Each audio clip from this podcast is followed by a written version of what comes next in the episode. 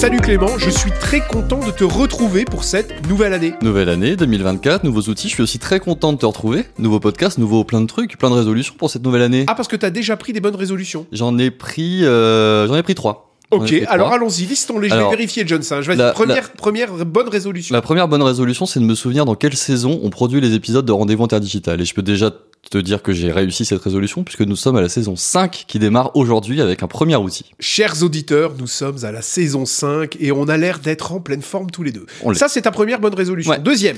Ma deuxième bonne résolution, c'est de retravailler un petit peu le site internet de Rendez-vous Interdigital.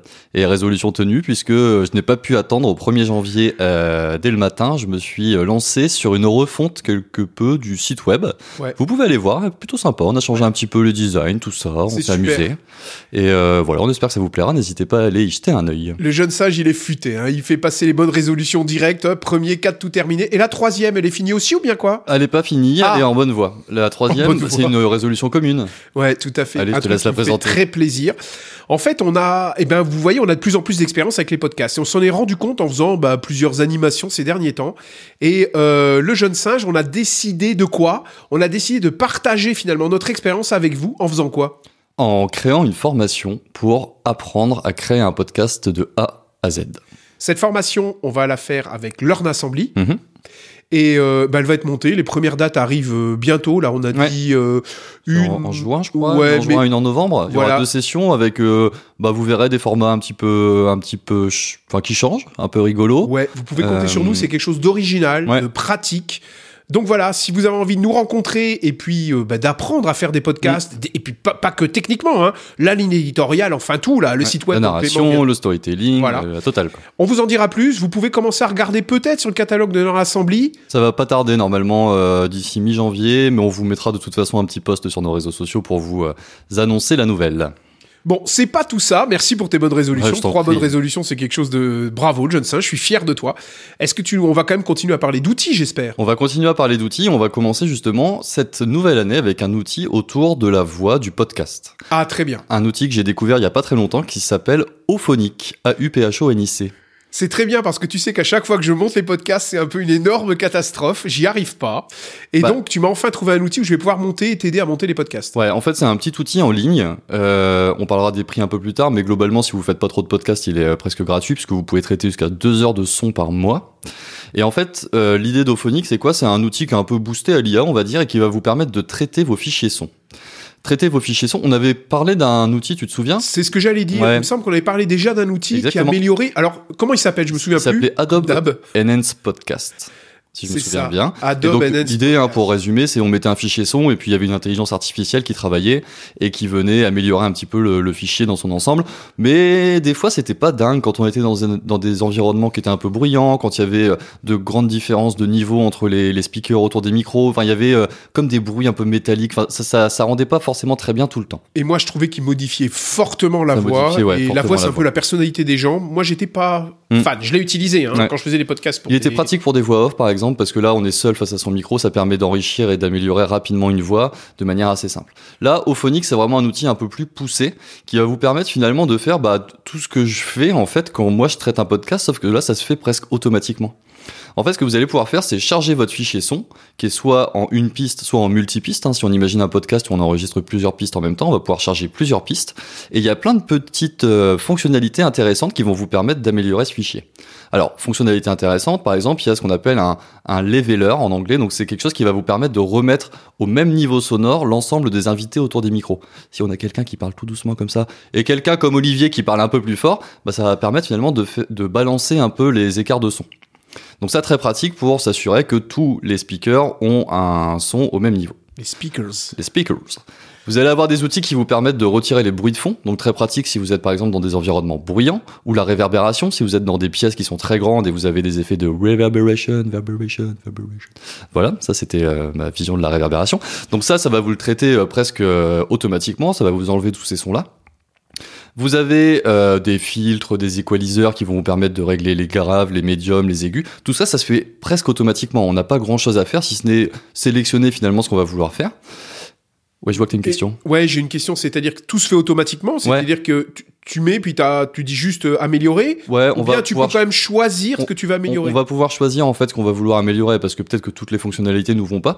Donc quand on va déposer son fichier son, on va pouvoir sélectionner ce qu'on veut et on va pouvoir même enregistrer euh, des ce qu'ils appellent des presets. Donc c'est-à-dire on va euh, régler si on a l'habitude par exemple de tout le temps enregistrer avec les mêmes personnes au même endroit, on sait qu'il y a toujours du bruit et on sait qu'il y en a un qui parle trop fort, pas assez fort. On va pouvoir faire un preset qu'on sauvegarde et qu'on pourra réutiliser ensuite dans tous ces dans tous ces enregistrements quand on en tout cas au, au phonique. Donc extrêmement pratique. Vous avez des outils qui vous permettent de retirer les euh, ou les pauses quand euh, tu sais quand euh, Automatiquement. automatiquement. Donc il détecte en fait dans la dans l'onde, il, il vient détecter où est-ce qu'il y a des euh, il y a des trous et il vient couper en fait les. Je sais bien reconnaître les, les E dans les ondes, c'est ma grande spécialité. Ça, je les vois directement maintenant. Et il, je l'ai dit un petit peu en intro, il gère tout ce qui est multitrack. Donc c'est-à-dire que si vous avez plusieurs pistes, il va venir égaliser et faire en sorte qu'il y ait une espèce de cohérence. Par exemple, si vous n'utilisez pas les mêmes micros et voilà ce genre de choses. Donc tu mets, tu mets, euh, tu, tu mets tes fichiers, tu peux charger Ah ouais, y a plusieurs rien de fichiers. plus simple. D'accord. Tu cherches ton Tu fichier. dis ce que tu veux traiter, ou bien tu fais ton preset comme tu as dit, et puis Exactement. voilà, tu choisis. Exactement. Et après tu fais traite et tu récupères un fichier qui est sous quel format? Alors, qui est sous le format que tu as choisi, donc ça peut être du Wave, donc compressé, du MP3. Tu peux même faire, si tu le souhaites, des vidéos euh, avec, tu sais, la forme d'onde pour transformer ton podcast un petit peu en vidéo. On avait fait un outil, tu te souviens, qui euh, permet de faire ça? Ouais, c'était au Mhm. au phonique. Non, Non, ça, Phonique, c'est celui qu'on est en train de faire, Olivier.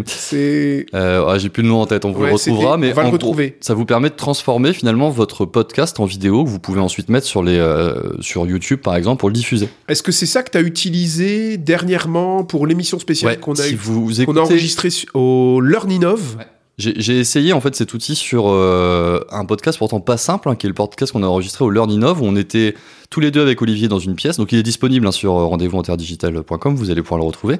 Il a été mis en ligne, je crois, entre Noël et l'an. Et euh, il était pas simple parce qu'on était dans un environnement quand même un peu bruyant, et puis surtout on faisait passer un micro dans le public.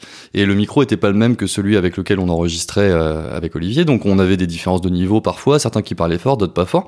Et donc j'ai testé l'outil avec quelque chose qui était déjà un peu contraignant et ça fait un rendu que moi je trouve plutôt plutôt net pour avoir euh, tout tout réécouté. Enfin, je trouvais ça vraiment plutôt ouais plutôt plutôt très très bon. Et j'ai généré une vidéo. euh, que j'ai mis en ligne également, on vous la mettra en description de ce podcast et vous verrez ce que c'est. Donc j'ai chargé un petit visuel et ça fait une forme d'onde par-dessus euh, qui permet en fait juste de créer une vidéo à partir du podcast. Est-ce qu'on peut dire que cet outil, c'est un peu l'Audacity du débutant?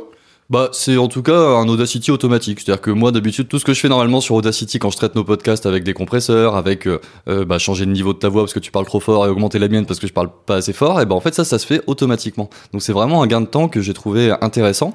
Et euh, ouais, ça se fait tout seul, quoi. Donc c'est euh, très pratique, vraiment très pratique. Et alors, qu'est-ce que tu vas utiliser pour le podcast maintenant Tu sais? Et ben je pense que je vais continuer à utiliser ce bel outil et voir un petit peu si on peut aller plus loin sur sur son utilisation. Ça va nous faire des frais, ça. Ça va nous faire des frais? Pas du tout.